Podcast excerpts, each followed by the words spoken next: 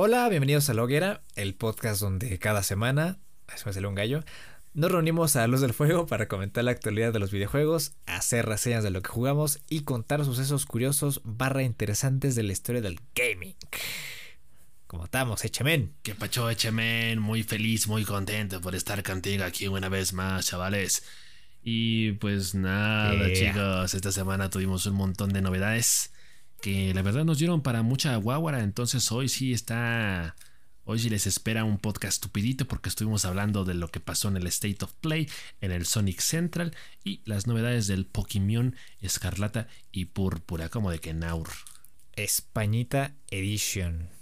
Recuerden activar las notificaciones en Spotify y Apple Podcasts y no se pierdan los episodios extra que no tienen fecha. Los dejamos entonces con el episodio número 18 de la tercera temporada.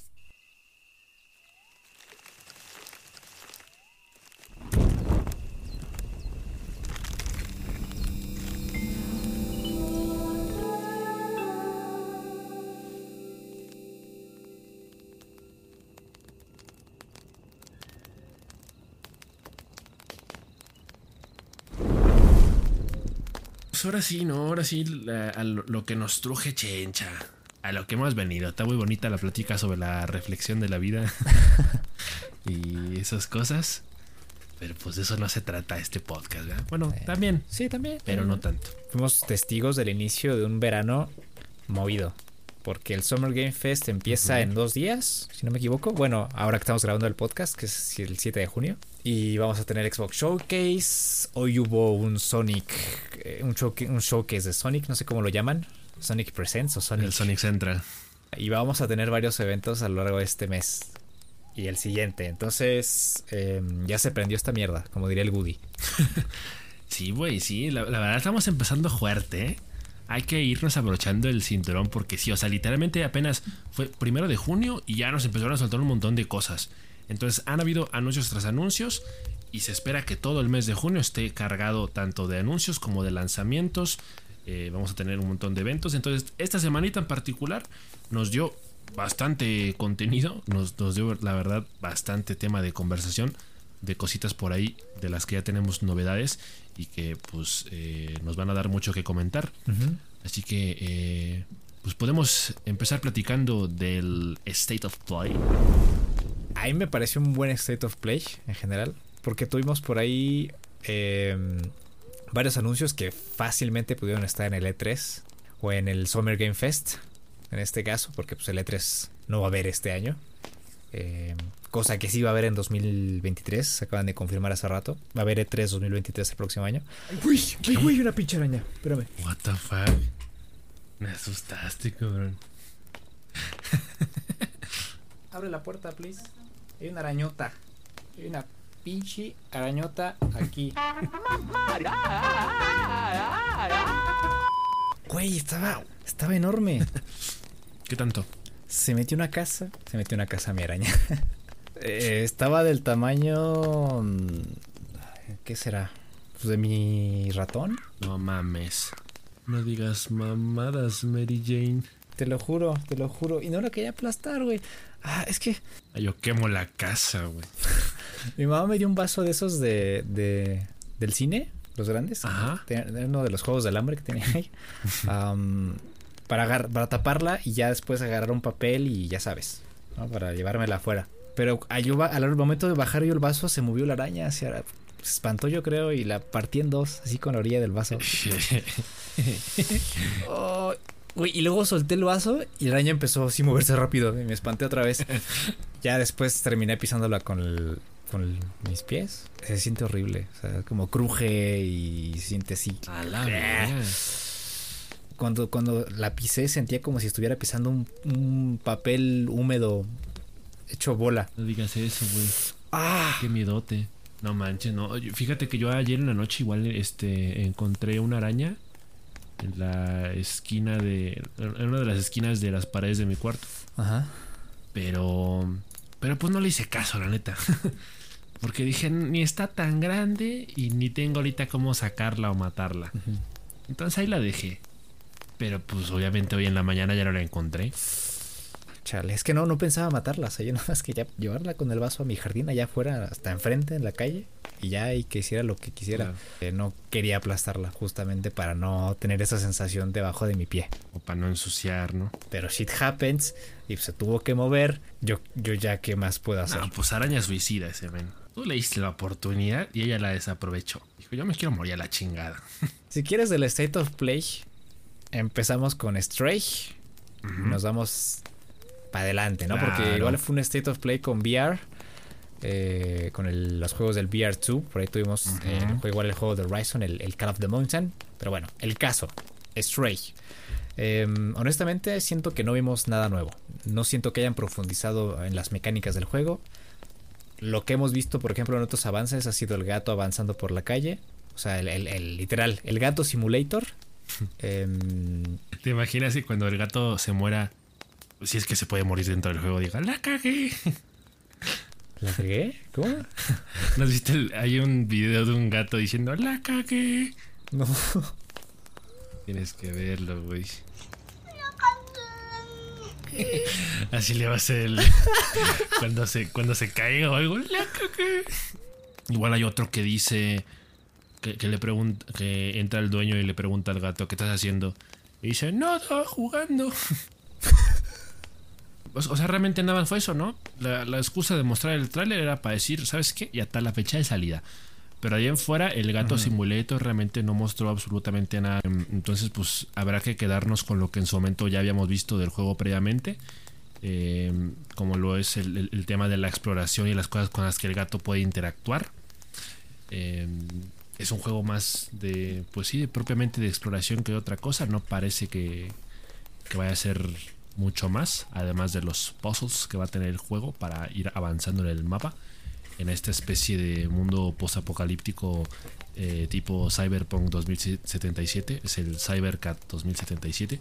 Pero pues sí, a ver, a ver qué tal, porque no, como no mostraron muchas novedades, pues como que sí nos queda un poquito el sabor agridulce de, bueno, ¿y esto con qué? ¿Con qué se come o qué? Y luego entramos al terreno del VR. Em, me gustó lo de Resident Evil Village. O sea, ya sé que es como una especie de refrito, ¿no? A adaptar los juegos a VR. Pero yo creo que ha de ser, impresionante, ¿no? Ver ahí a Lady Dimitrescu en VR. Ahí colgado con las Sí. hermanas, güey. Con las, sus Sí, hijas, güey. la neta sí se me ocurren muchas muchas cosas cochinas que haría con ese con este VR. Ajá. Luego los mods, ¿no? Que luego le meten. Sí, no, de por sí había este, ¿no? De donde la nalgueabas con un matamoscas. Sí. Sí, el, el VR en Resident Evil va a estar muy bueno para los marranos. Y lo de Horizon, Call of the Mountain, yo creo que fue un, un- un matapasiones del VR. Eh, como que estas, estas secuencias de avanzar por la canoa eh, y de estar en un sitio fijo disparándole a, a las máquinas, que puede ser atractivo y puede ser divertido, eh, como que son un poquito trampa, ¿no? Cuando hablamos de VR. Eh, te, venden el, te venden el juego como experiencia, más que como juego. No sé si me estoy dando a entender. Am, de un juego que no es que no es juego, sino una experiencia, ¿no? De estar dentro del mundo de Horizon y ver las máquinas y dispararle a un garrardiente y ya está. O sea, po- poco, poco más. O sea, no, no sé, no sé qué tanto profundicen en este personaje y amplíen un tanto el lore de Horizon. Por ahí dicen las malas lenguas que vamos a poder ver a Eloy en algún punto de esta aventura. Em, pero más allá de eso, como que siento que queda un poco a deber, ¿no? Después de todo el hype que se empezó a remolinar alrededor de este proyecto de guerrilla, me deja, me deja muy frío. A- además de que todavía estamos por conocer el precio del VR, ¿no?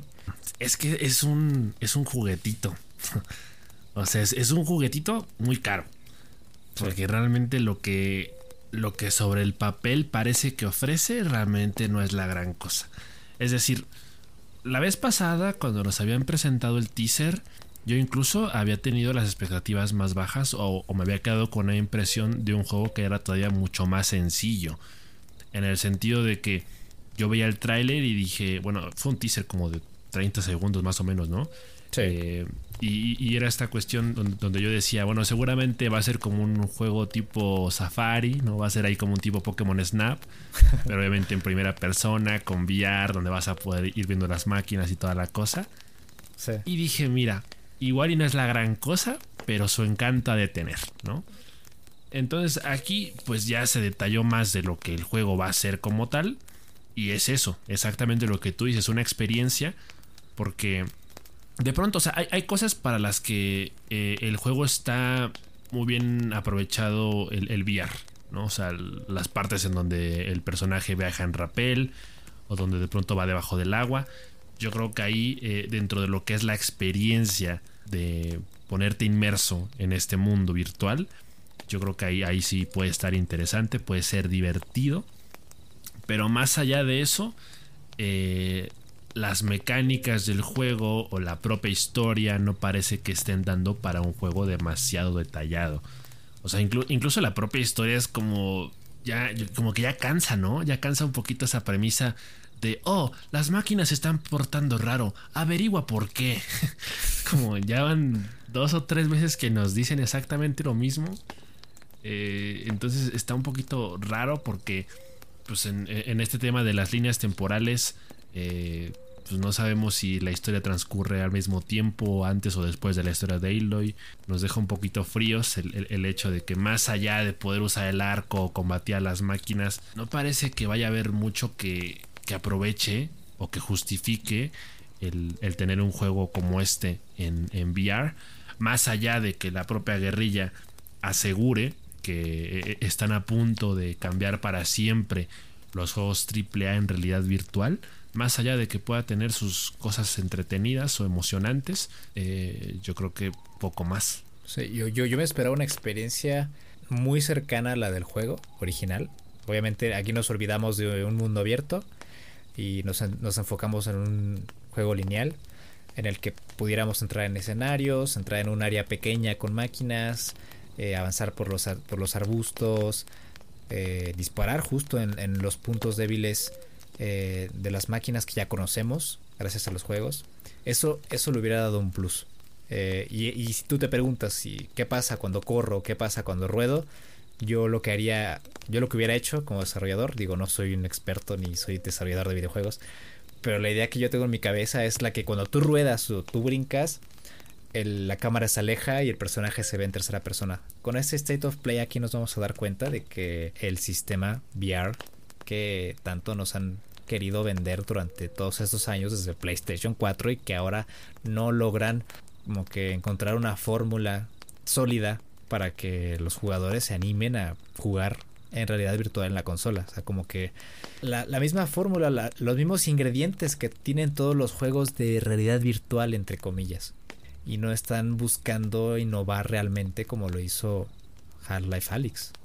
Yo siento que pasa un poco lo que de pronto pasa, por ejemplo, con los juegos eh, que tienen su port, por así decirlo, para celular. O sea, bueno, las distintas franquicias que terminan teniendo su juego tipo Temple Run para celular móvil.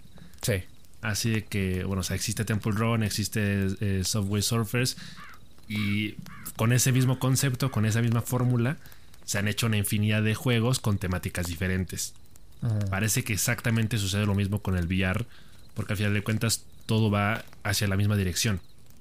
O sea, el VR te ofrece, vamos a decirlo así, hoy en día una experiencia cagada, una experiencia entretenida, una experiencia vertiginosa eh, en, el tema, como lo dije ahorita, con el vértigo eh, con, las emociones eh, fuertes, con la acción en tiempo real. Con la eh, Por ejemplo, sí, por ejemplo, con los juegos de terror, pues tiene mucho sentido porque eres mucho más fácil asustarte con, en realidad virtual que jugando en, normalmente, ¿no? Entonces, pero más allá de eso, o sea, la fórmula es esa, ¿no? O sea, emocionate porque sientes que te estás moviendo, porque sientes que estás haciendo algo, sientes que formas parte de algo pero es la pura experiencia, o sea, no está justificado, no está, no se ha consolidado como tal porque no profundizan en otras cosas, entonces son productos eh, un poquito huecos, por decirlo de alguna forma, porque eh, cumplen con los requisitos cumplen con la fachada, pero por dentro están vacíos. Entonces eso es lo que ahorita sí desalienta mucho dentro de lo que es el, mercado del VR. Eh, pues dices, bueno, es que es algo de Horizon Zero Dawn, sí, pero también podría ser algo de Pokémon y va a ser exactamente lo mismo.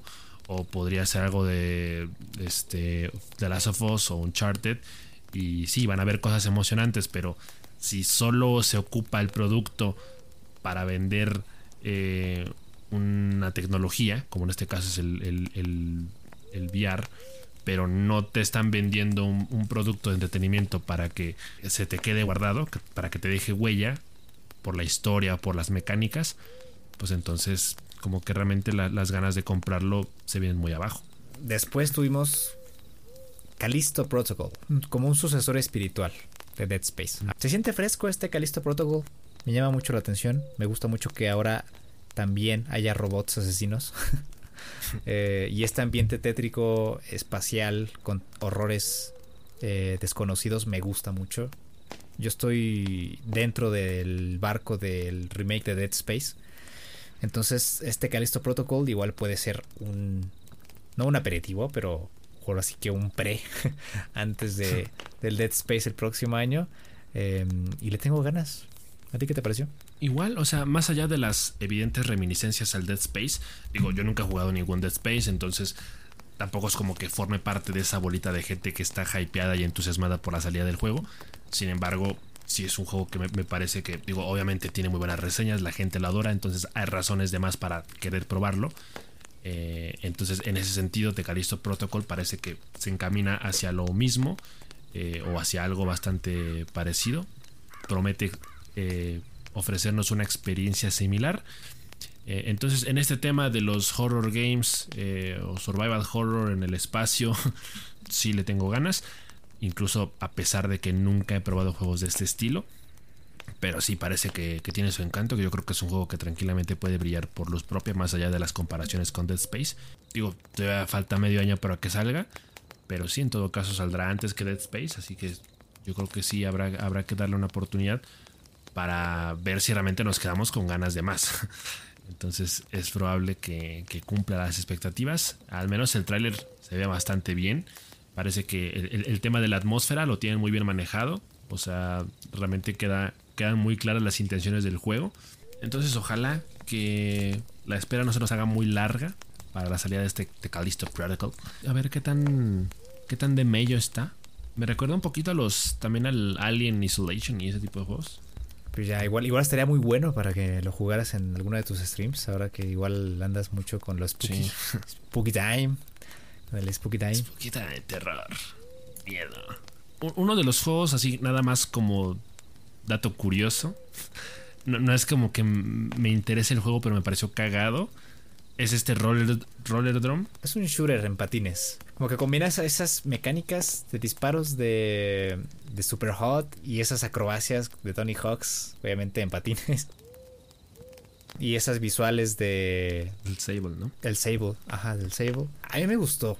Yo creo que puede ser muy divertido eh, el gameplay. El ejecutar acrobacias sin caerse y, a la, y al mismo tiempo dispararle a los enemigos sin fallar. O sea, yo creo que puede ser muy entretenido el desafío de, este juego. A mí la verdad, el aspecto visual del juego no me encantó.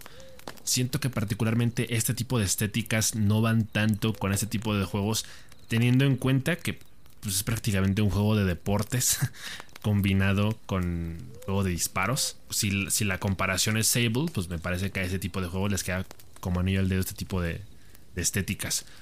Pero este juego en particular no me gustó tanto.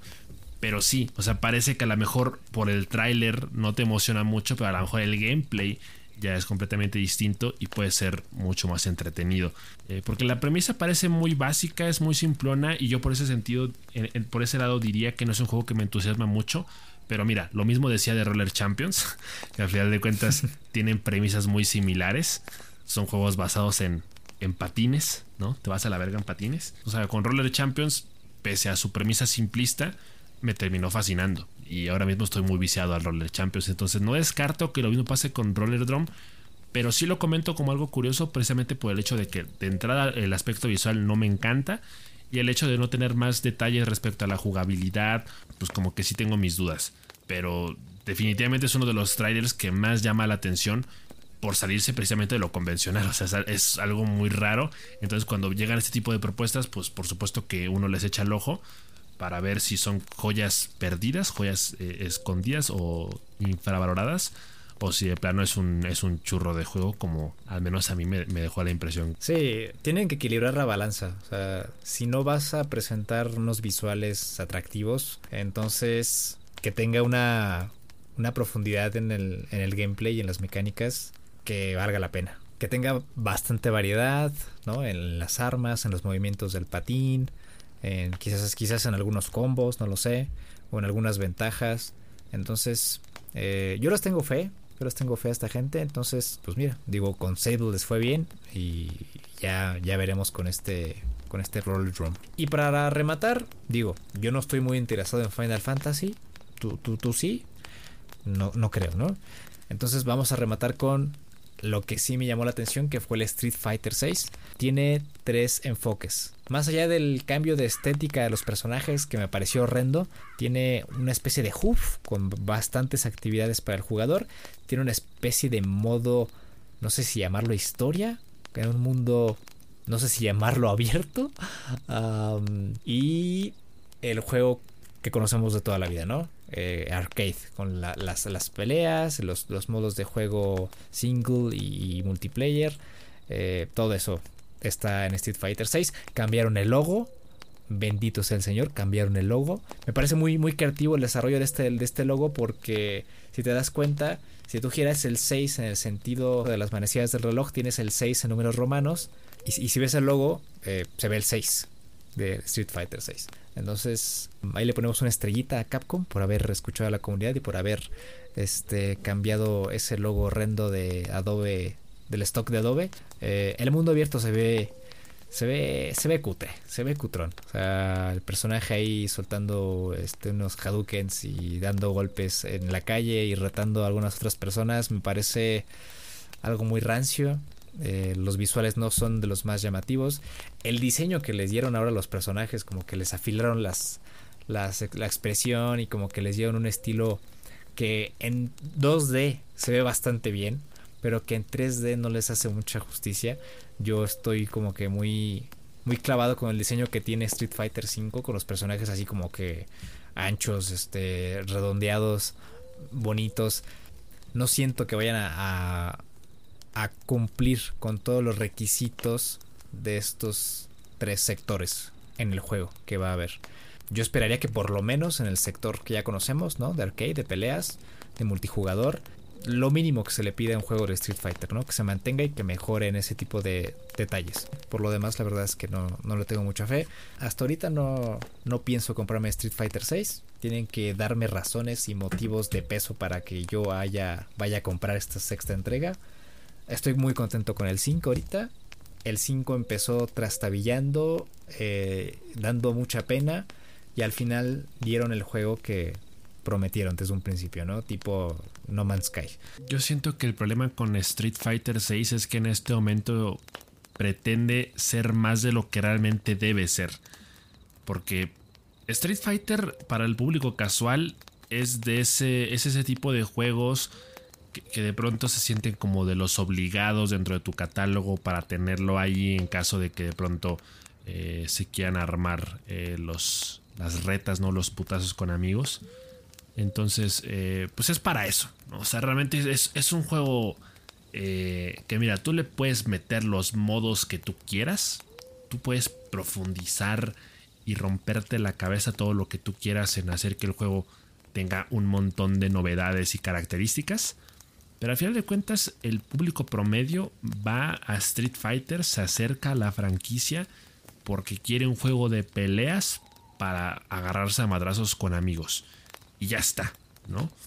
Y, se acercan a Street Fighter por nostalgia, porque es el juego que jugaban en maquinitas, porque es el juego clásico de peleas, ¿no? Entonces, para gustos colores, hay fans de Street Fighter, hay fans de Mortal Kombat ya vemos quienes preferimos el Smash, cuando se trata de este tipo de experiencias o para cubrir esta necesidad en particular.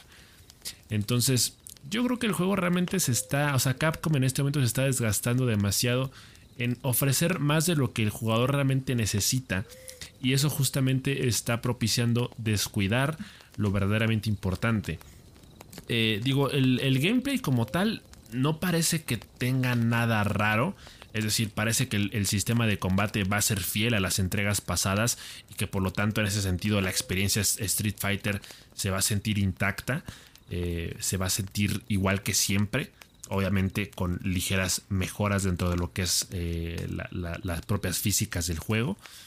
Pero sí, el, aspecto visual, la estética del juego, como que de pronto sí parece, o sea, es una novedad, yo creo que es algo que a final de cuentas vamos a tardar en acostumbrarnos, pero tarde o temprano se va a sentir como algo completamente normal. Ahorita se siente raro, pero yo creo que es cuestión de tiempo para normalizarlo.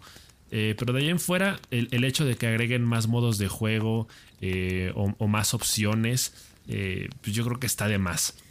Entonces, eso está un poquito feo porque, pues claro, Capcom quiere justificar la compra de un juego que pues, va a terminar costando 50, 60 dólares como cualquier juego de lanzamiento para para consola. Entonces le dieron ahí su manita de gato, que pues obviamente no mucha gente está contenta con eso. Pero al final de cuentas son cosas que Capcom hace para mantener viva a, la franquicia. Porque de otra forma, eh, simplemente haces un port para PlayStation 5 de Street Fighter 5 y ya está. Eh, o sea, salvo que le andes metiendo DLCs o actualizaciones o parches cada cierto tiempo, desde ese punto de vista podríamos pensar que el juego como tal no necesita nuevas entregas, ¿no? Obviamente, pues no es como FIFA, que te saquen uno cada año. O sea, está bien que, que renueven la, la saga cada cierto tiempo.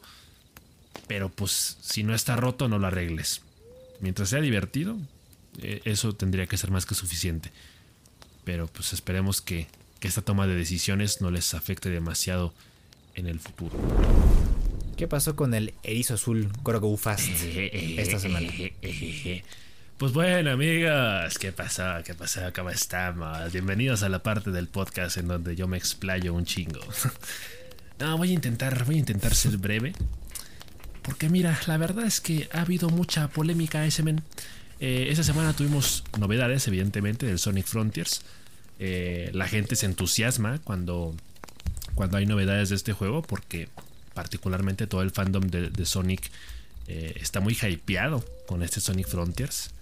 Eh, se ha dicho mucho últimamente que es un excelente año para ser un fan de Sonic por todos los productos que están saliendo alrededor de la franquicia, ¿no? La, secuela de la película, la serie de Netflix.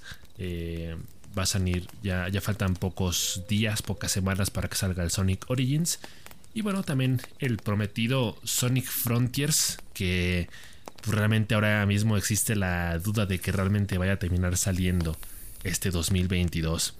Eh, pues por ahí salió un teaser de 38 segundos ¿no? de IGN que pues nos dio un poquito de todo.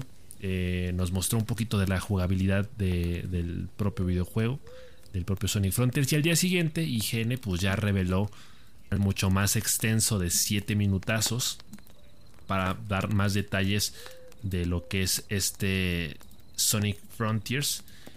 Y pues obviamente hay muchas dudas. La gente está preocupada, yo incluido, por lo que realmente podemos esperar de Sonic Frontiers. De entrada, sabemos o hemos sabido todo este tiempo que Sonic Frontiers pinta para ser el primer juego en mundo abierto de Sonic. Eh, entonces ya desde ahí es un reto muy grande porque durante mucho tiempo se ha pedido que se haga un juego así, sobre todo teniendo como antecedente la infinidad de fan games que se han hecho de calidad bastante decente, diría yo, eh, que muestran a Sonic corriendo por praderas eh, y, realmente aprovechando su velocidad para recorrer sin ninguna restricción una zona abierta y eso es una de las curiosidades, ¿no? Que Sega ha dejado en claro que no debemos fijarnos tanto o no debemos ensañarnos tanto con el hecho de que sea un juego en mundo abierto, sino que más bien es un juego con zonas abiertas, interconectadas, en donde Sonic va a poder explorar. a ver, los detalles que son más que evidentes, ¿no? Eh, respecto al modelado 3D y la propia animación del juego, hay muchas cosas que no parecen que estén terminadas. El juego no parece demasiado pulido. Eh, parece que tiene muchas caídas de, FPS y diría que también tiene problemas con lo que son las propias físicas del juego porque de pronto ves a Sonic caminando y se ve muy muy robótico se ve muy rígido eh, como que su propia movilidad es algo que pues obviamente si es el tema central del juego pues como que está bastante jodido que tú lo veas moverse dentro del mapa y que no se sienta natural o que no sea sutil eh, las, propias cosas dentro del mapa como el pasto, los árboles no están bien detallados. Eh, es como que a larga distancia dices, ah, es un bonito paisaje, pero ya en la cercanía dices, ok, esto parece plastilina o parece cartón. Entonces hay muchas cositas en ese aspecto que no parecen demasiado pulidas eh, y ya dentro de lo que es la propia jugabilidad también hay ciertas incertidumbres porque pues claro, lo que más nos interesa es que Sonic, si, va a estar en una zona abierta, eh, pues que se aproveche, que esté justificado y que sea entretenido. Entonces, mucha gente también ha comentado que el, mapa se siente vacío, eh, como que las cosas nada más están ahí por estar, como que incluso hay cosas que, que, nada más están, pero que como que no combinan con el paisaje, o sea, la premisa obviamente es que Sonic está en otro, que viajó a otro universo, a otra dimensión.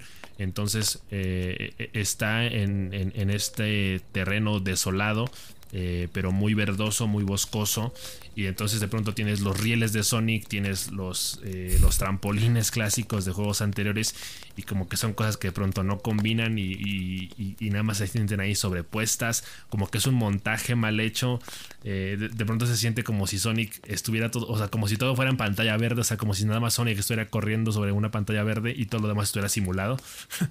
entonces... ¿Sabes a qué me recuerda? Me recuerda a estos mods de, de GTA V donde ponen coches a correr en estas rampas aéreas en el cielo. y que están ahí, ¿no? Y, es como si fuera un parque de diversiones para Sonic. Sí, sí, tal cual. O sea, porque el gameplay mostró mucho eso, ¿no? Sonic corriendo de un lado para otro, saltando, agarrando moneditas, encontrando objetos, eh, resolviendo estos puzzles que sirven para hacer reconocimiento de algunas zonas dentro del mapa eh, y poco más. O sea, obviamente, pues no, yo quiero creer que no mostraron nada que ya formara parte tal cual de la historia del juego o una misión propiamente hablando.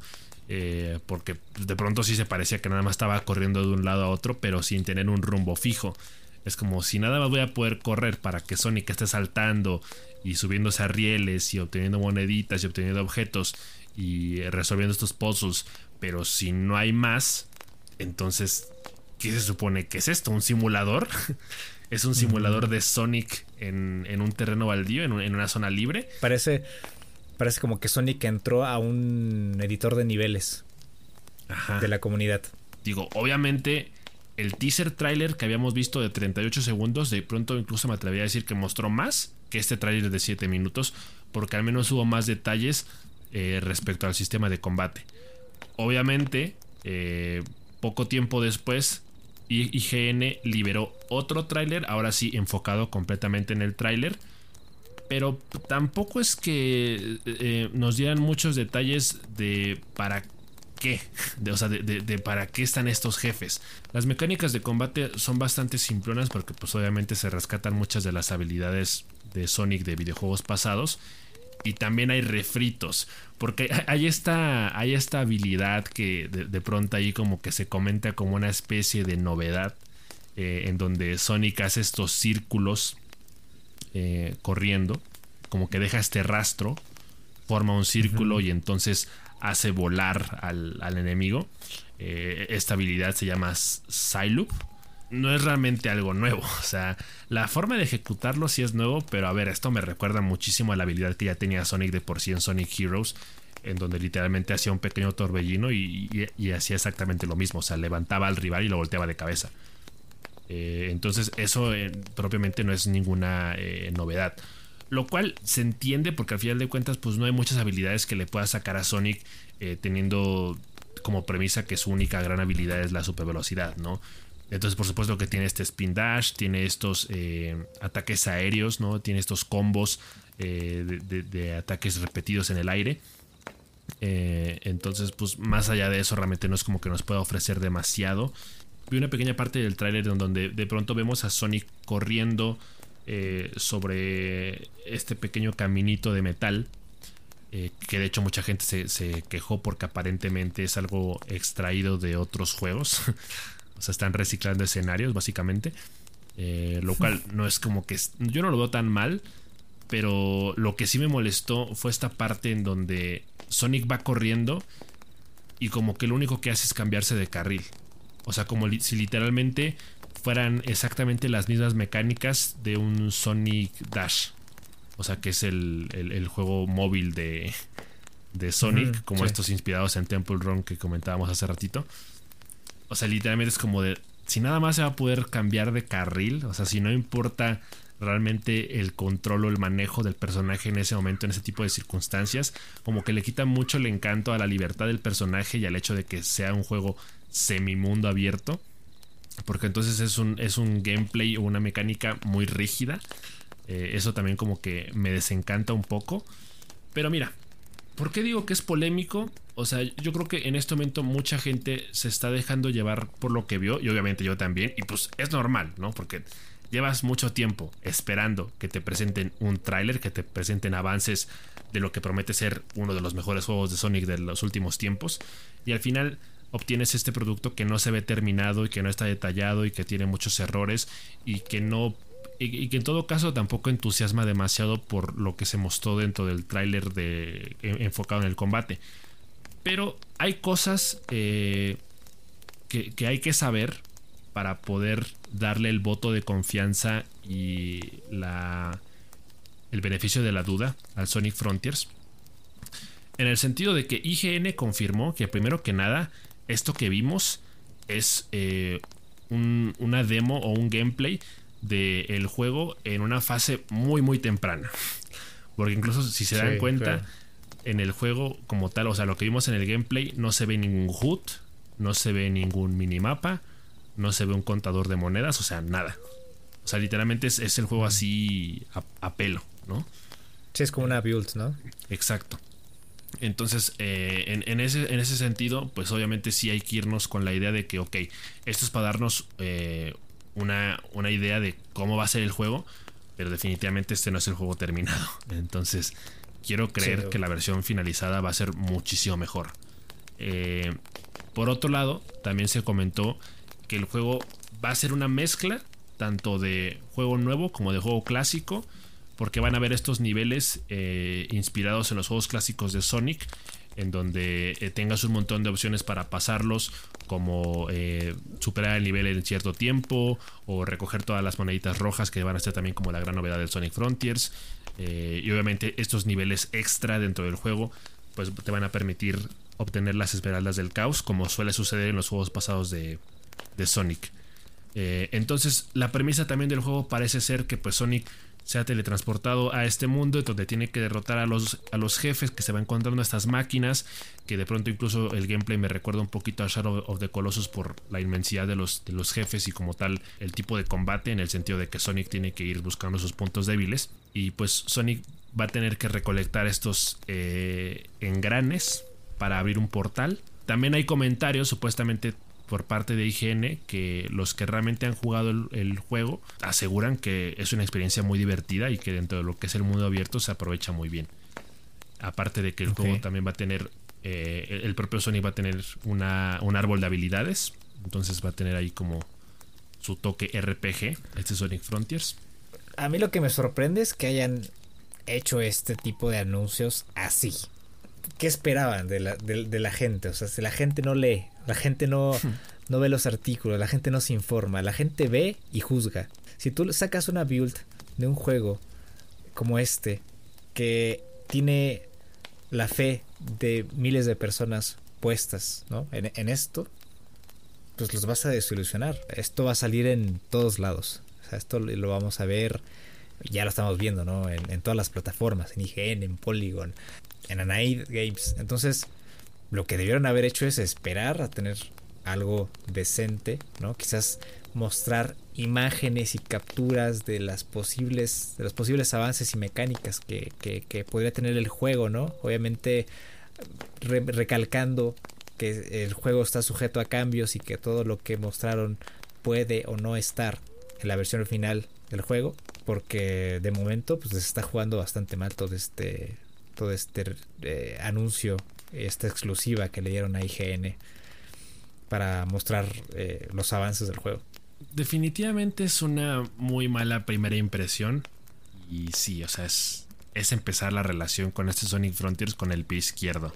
Estoy completamente de acuerdo contigo en que esta no era la forma porque entonces la gente ya está haciendo sus propios juicios, sacando sus propias conclusiones. Sí, sí, es que, es que este video literal parece un video para la junta directiva y los inversores, así como de, miren, tenemos estas ideas sobre el juego, les gustan, dinero, ¿no? Bueno, las cambiamos, cambiamos algo. Sí, al, definitivamente al, fan promedio de Sonic no le va a entusiasmar, porque claro, ahorita ya hay mucha gente pidiendo que el juego se retrase para que lo terminen.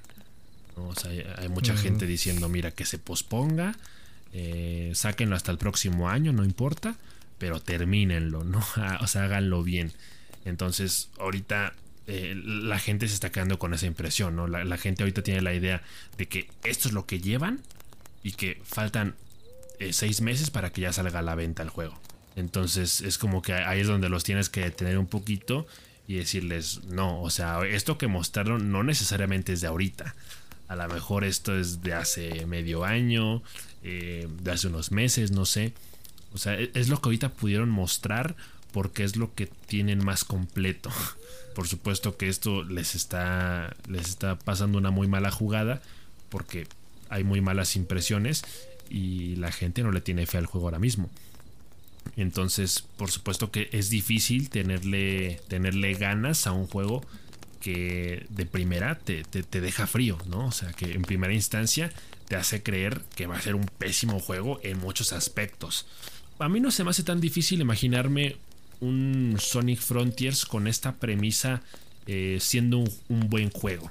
Porque de, entrada ya hay cosas que a mí eh, me hacen mucha ilusión. O sea, de entrada eh, el, juego se está yendo mucho por esta, esta parte de misterio, misticismo. Lo hemos visto muy remarcado con la banda sonora. O sea, no es el tipo de banda sonora a la que estemos acostumbrados con los juegos de Sonic. O sea, aquí estamos hablando de música instrumental, esta balada con piano que, suena a un ritmo muy, muy lento, muy tranquilo, muy pasivo. Eh, que acompaña el gameplay es algo que realmente nunca hemos visto en un juego de Sonic entonces eso de entrada ya me parece que va a ser una experiencia diferente y obviamente todo lo que incluyan dentro del juego tiene que poder estar justificado porque no me gustaría encontrarme con un juego que al final de cuentas nada más se tratara de correr con Sonic por el, por el bosque y ya. Yo creo que sería divertido en un principio, pero si eso es todo lo que va a tener, definitivamente no va a ser suficiente. Entonces hay razones para estar emocionados, hay que darles el beneficio de la duda por todo esto que, que, se ha confirmado del juego. Pueden salir un montón de trailers y un montón de entrevistas y un montón de sneak peeks y lo que quieras, pero lo verdaderamente importante va a ser ya jugar el juego y ojalá que con el tiempo nos demuestren que realmente eh, esto no tiene nada que ver con lo que el juego va a ser en realidad. Sí, hay que ser pacientes con este juego porque, vaya, no es como que todos los juegos en tercera dimensión de Sonic sean malos. Mario ya pudo pasar ese umbral hace bastantes años, ¿no? Con el Mario 64. Y Sonic todavía no puede como que cuajar en este mundo en tercera dimensión. Entonces, pues vamos a estar muy atentos con por lo que diga el Sonic Team y por los anuncios que se hagan a lo largo del año, porque yo igual tengo mucha curiosidad de saber qué es lo que van a hacer con este juego. Y, parece que es un festival, ¿no? Porque vamos a seguir con Pokémon. Nos pasamos de tu mero mole a tu otro mole, porque hubo, hubo tráiler del Pokémon España Edition. Efectivamente, Semen, efectivamente, sí, andamos, andamos de manteles largos esta semana, la verdad me están complaciendo mucho. Eh, dos de mis, de mis franquicias favoritas están teniendo novedades, pero la verdad me están dejando un poquito frío. Digo, ya comentamos lo de Sonic, ahora vamos con Pokémon y Pues es que la verdad, o sea, si te soy sincero, no me parece que haya mucho que decir. Eh, yo ahorita no me gustaría adoptar la postura del hater, del típico hater de Pokémon. Pero mira, no se me ocurre decir otra cosa que no sea la sobreexplotación de la franquicia, el reciclaje infinito de esta fórmula y la evidencia irrefutable de que ya se les acabaron las ideas. Entonces, eh, emocionado por esta nueva generación de Pokémon no estoy porque ya sabemos qué esperar. Todos los juegos de Pokémon son lo mismo y esta no parece ser la excepción. Eh, ¿Qué es diferente? Bueno, que estamos en una nueva región, que los Pokémon están cada vez más detallados en 3D, que obviamente vamos a tener una nueva Pokédex y que vamos a tener nuevos personajes, eh, nuevos profesores, nuevos líderes de, gimnasio. Eh, en pocas palabras, más cosas que se suman al lore de Pokémon, que expanden su trasfondo y que al final de cuentas dan material para hacer más, eh, para derivar más productos, ¿no? Van a haber nuevas temporadas del anime muy probablemente y pues mucha mercancía, ¿verdad? Eh, obviamente estamos ante un Pokémon que promete ser muy revolucionario porque es un Pokémon en mundo abierto, ¿no? ya ves que está muy de moda eso. Eh, yo tenía entendido que el Pokémon Arceus era mundo abierto, pero pues al parecer no, porque la propia Pokémon, de Pokémon Company, eh, fue a los Twitteres a decir, ahora sí, eh, agárrense porque se van a cagar. Ese es el primer RPG en mundo abierto de Pokémon que van a ver en la historia. Y, esto nos dice una de las cosas ligeramente positivas o que nos pueden llegar a entusiasmar del juego, que es el hecho de que no va a haber una historia lineal como tal, eh, digo, se, regresa un poco a la, a la, a la fórmula clásica, porque digo, eh, Pokémon Legends Arceus fue un punto y aparte por el momento de la historia en el que se ambienta el juego y por la propia historia del juego. Pero regresamos un poquito a lo tradicional porque nuevamente nos encontramos en un mundo actual en donde lo que importa son las batallas, vencer a los líderes de gimnasio, vencer al alto mando, intercambiar Pokémon, etcétera. Entonces, en ese sentido, no vamos a tener absolutamente ninguna novedad. Lo único que cambia en la fórmula es que ya no importa, bueno, eso es lo que entendí, que ya no importa el orden en el, que enfrentas a los líderes del gimnasio, porque antes eh, eso importaba y, más que nada eso estaba delimitado por la dificultad, ¿no? O sea, obviamente cada líder de gimnasio al que te enfrentabas en los juegos clásicos de Pokémon, pues cada vez eran más fuertes, ¿no? Sus Pokémon eh, eran de mayor nivel. Entonces a mí me interesa mucho cómo se va a resolver esta cuestión en este juego, en la que si tú te puedes pasar el juego a tu ritmo y en el orden en el que tú quieras, eh, habrá que ver realmente eh, cómo funciona enfrentar a un líder de gimnasio o a otro. O sea, si, si los Pokémon se van a ir adaptando al nivel que tú traigas, o si se va a cambiar por completo el, tema de los niveles y la experiencia de los Pokémon, que obviamente no creo que vayan a, hacer algo así tan drástico. Eh, pero al final de cuentas nos van a dar un poquito esa libertad, ¿no? Entonces, ¿por qué nos debería emocionar Pokémon Escarlata y Pokémon Violeta? Porque pues es un juego de Pokémon en el que vamos a poder explorar y hacer exactamente lo mismo que hemos hecho en todos los juegos pasados, pero con mejores gráficos, con nuevos personajes y con una historia que no necesariamente va a ser lineal. Y ya está. Poco más que decir. Hay cosas que realmente en este momento me parecen absurdas y ni siquiera creo que valgan la pena comentar. Pero bueno, ya vimos a los, eh, a los nuevos legendarios que son Coraidon y Miraidon, eh, que están basados en motocicletas. O sea, veníamos de Pokémon basados en dragones y perros legendarios y la chingada. Ahorita tenemos motocicletas. Y lo peor de todo es que el, juego está marcando mucho. Eh, o sea, la temática central, así como por ejemplo en Diamante y Perla, era el, espacio y el tiempo, ¿no? Eh, en, otros juegos ha sido eh, los elementos, fuego, trueno, hielo, etcétera. ¿Qué vamos a tener? ¿Cuál, va a ser la temática de Pokémon Violeta y Pokémon Púrpura? El futuro y el pasado. Literalmente, uno de los Pokémon, ahorita no sé, no sé cuál de los dos es cuál. Creo que el Coraidon es el de Pokémon Escarlata y Miraidon el de Púrpura. Entonces, aquí nuevamente, no es por ser hater, pero a ver, eso ya se ha hecho antes. Celebi es el Pokémon legendario desde la segunda generación, encargado de los viajes en el tiempo. O sea, ¿para qué necesitas ahora Pokémon que se encarguen del futuro y el pasado? Eh, o sea, como que ya hay Pokémon legendarios para cada cosa. Incluso yo me acuerdo que en la cuarta, cuando estábamos en la cuarta generación de Pokémon, salió por ahí, no recuerdo si era oficial o no, ¿eh? pero salió por ahí el lore de Pokémon, como que había una historia que justificaba el origen de los Pokémon legendarios. Así como Arceus creó a Groudon para crear la tierra y a Kyogre para crear el mar, ¿no? Y así como que te iban contando la historia de por qué cada Pokémon existe, ¿no? Cada Pokémon legendario, pues. Sí. Hasta la cuarta generación eso tenía sentido. A partir de la quinta ya no han sabido qué inventar, ya no han sabido qué hacer para justificar ese lore. ¿Por qué existen Coraidon y Miraidon? ¿Por qué necesitamos un Pokémon que represente el futuro y por qué necesitamos otro que represente el pasado? O sea, esas son cosas que de pronto ya no tienen justificación, ya se hacen porque sí, y pues nomás es para agregar personajes a la franquicia. Nada más porque tiene que haber una dualidad en, en estos juegos y porque tienen que hacer dos versiones distintas del juego. Ya está. Exacto. Exacto, es, es por puro marketing, es por simplemente seguir eh, abarrotando la franquicia de personajes y de historias, pero pues no es como que estén justificadas o tengan sentido. Em, entonces, pues ahí por supuesto que... Digo, eso es algo que se le lleva criticando a Pokémon hace más de 10 años y aún así siguen haciendo caso omiso de esos comentarios. O sea, ellos van a seguir sacando versiones eh, infinitas de, estos Pokémon, de estos juegos. O sea, van a seguir reciclando la fórmula hasta el cansancio.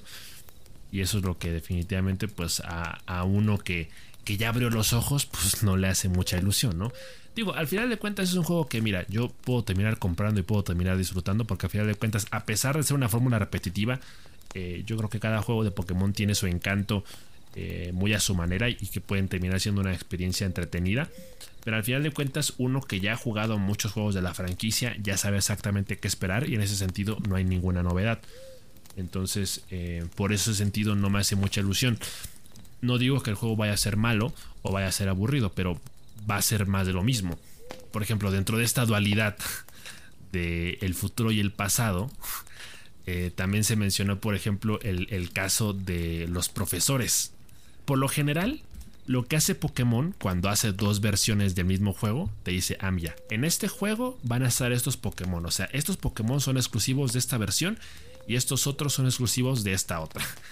Para seguir justificando el tema de que existan dos versiones de un mismo juego, ahora Pokémon se le ocurrió la brillante idea de hacer dos profesores.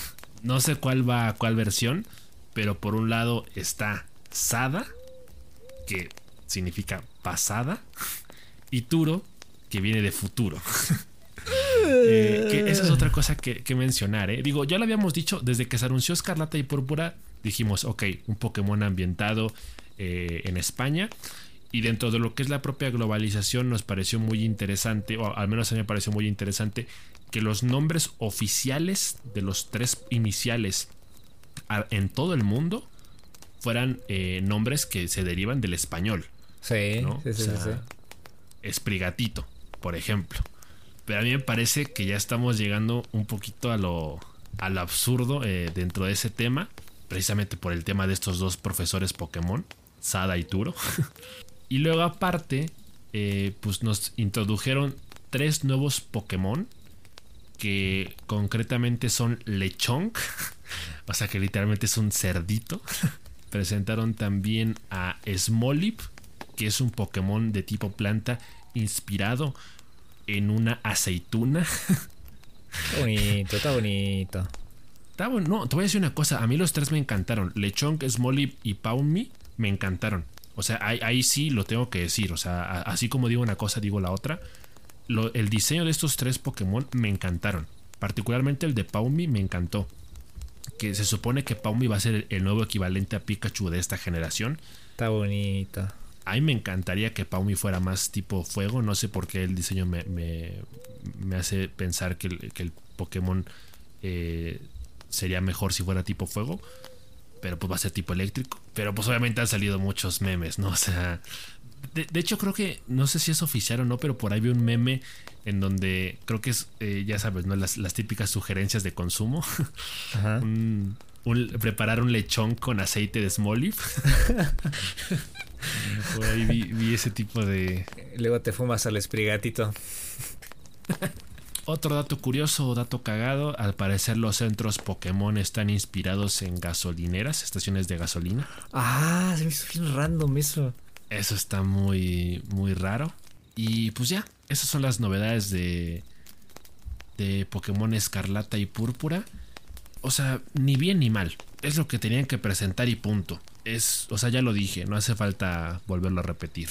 Es un juego que simplemente está reciclando la misma fórmula de siempre, pero en una nueva generación, con ligeras modificaciones, pero que no terminan de ser lo suficientemente buenas como para justificarse. Eh, porque, vamos, desde lo gráfico también ha habido las, típicas críticas, ¿no? Eh, digo, y esto se sabe porque a lo mejor las propias limitaciones de la Nintendo Switch. Sí. Pero cuando vemos el tráiler, otra vez el problema con los árboles. Tanto a corta como a larga distancia son pedazos de cartón, caídas de FPS impresionantes.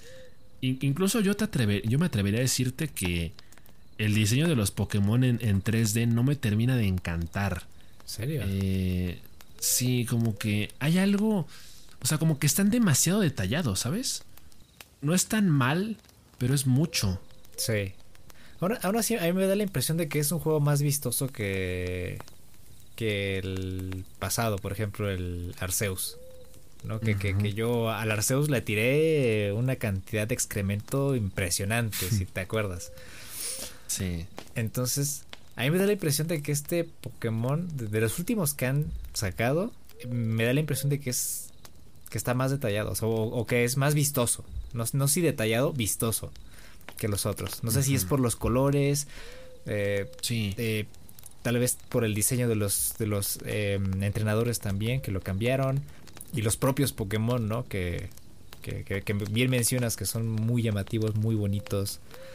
Eh, pero no sé, a mí me da la impresión de que visualmente está comparado con, con un juego de Pokémon en una Nintendo Switch. está, está más que más que decente. Obviamente, pues sí hay estos detalles que no han cambiado de la vegetación, que tú bien mencionas, y, del pasto y de la sensación que da a la hora de explorar el, mundo de, Pokémon y más en un juego de mundo abierto. Sí, de, hecho creo que eso sí se comentó desde la vez pasada, que justamente Pokémon Legends Arceus fue como que una fase experimental de un Pokémon en mundo abierto y que en, ese momento la idea era más eh, los colores un poquito más opacos en, este caso sí se nota que hay colores mucho más vivos en el escarlata y, púrpura. Quizá por el hecho de que el otro Pokémon estaba ambientado en una época antigua y ahora es una época moderna, entonces yo creo que como que por ahí se quieren ir, ¿no? Como que ahí está la justificación de por qué este se ve más bonito, se ve más vivo. Eh, mi, problema con, el diseño de los Pokémon en 3D eh, va más que nada la crítica hacia el diseño de los iniciales dentro de lo. O sea, el, diseño me gusta, pues. El diseño de los tres me gusta. Pero ya lo que es dentro del gameplay trailer. Eh, como que no se los veo demasiado brillosos. Eh, y, o sea, como que no se ven de carne y hueso, ¿sabes? O sea, se ve como si fueran de plástico o algo así. O sea, brillan tanto. Como palitos de que, Ajá, que no tienen esa textura como animal al menos a mí no me dieron esa impresión de que fueran animales reales, si es que eso es a lo que el juego más o menos se quiere, quiere llegar en, este tema del hiperrealismo con, la mejora gráfica. Entonces fue ahí ese, ese fue a mí, lo que me hizo mucho ruido dentro del tráiler. Eh, de ahí en fuera, hay, cosas que a, mí de cierta forma sí me hacen ilusión porque Pokémon en nuevas generaciones o en consolas de, de generación actual, y lo vimos mucho, o sea, yo lo estoy viendo mucho, lo estoy viendo de, primera mano con el Pokémon Legends Arceus, me estoy dando cuenta de la cantidad de cosas que han cambiado dentro del juego en cuestión de mecánicas, eh, que hacen el juego, hacen que se juegue a un ritmo más fluido, más rápido, y también hay un montón de cosas que hacen que el juego sea mucho más fácil y más accesible. Eh, yo creo que si esas cosas terminan estando en Pokémon Escarlata y Púrpura, pues ya va a quedar más que claro la tendencia de Pokémon. Eh, porque digo, esto es algo que se ha comentado durante mucho tiempo. Eh, hay muchos fans empedernidos de la, de la franquicia que se niegan a aceptar que los juegos no son para ellos porque el público objetivo de Pokémon son los niños. Eh, y que quizá en un principio no se notaba precisamente por las, las limitaciones técnicas. Que quizá los primeros juegos de Pokémon resultaban un reto mayor, que eran juegos más difíciles, porque los, programadores, los programadores de Pokémon o de Game Freak no encontraban la forma de hacer las cosas más intuitivas o, más sutiles. Ahora que lo han logrado con los últimos juegos, parece que la tendencia es hacer juegos que sean cada vez más aptos para un público mayor y cada vez más infantil. Entonces ahí también de pronto pueden estar eh, los recelos con este nuevo Pokémon Escarlata y Púrpura, porque yo creo que si comparamos el gameplay de lo que puede ser este nuevo Pokémon con lo que fue en su momento el Pokémon amarillo o el Pokémon rojo, tenemos juegos muy diferentes porque a pesar de que están basados en la misma fórmula o hechos a partir de la misma fórmula, uno es muchísimo más difícil que otro por las limitaciones técnicas. Entonces, eso es, eso es un tema de, de, debate muy, muy curioso. Pues bueno, esto sería todo por el podcast de esta noche. Espero que les haya gustado, que lo hayan gozado, que hayan visto el State of Play y próximamente vayan a ver el Xbox Showcase que vamos a tener el 12 de junio. Eh, y también seguramente ahora que están escuchando este podcast ya estarán viendo el Summer Game Fest.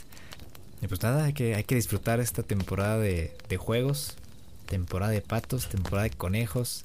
Y ojalá que a muchos se les cumpla su quiniela, ¿no? De, de ese juego que están esperando o, detalles sobre, sobre algún juego en específico. Porque ese es el encanto que tienen estas, estas fechas. Y bueno, espero que, estén bien, cuídense mucho. Gracias por escucharnos otra semana más. Les mandamos un abrazo. Lávense las manitas. Eh, ¿Qué más les decimos? ¿Qué otra recomendación decimos regularmente? Tomen agüita. tomen agüita. Ah, tomen agüita. A mí ya me urge tomar agua. Tengo bien seca la garganta. Cuídense mucho. Un abrazo y nos vemos la próxima semana. Bye.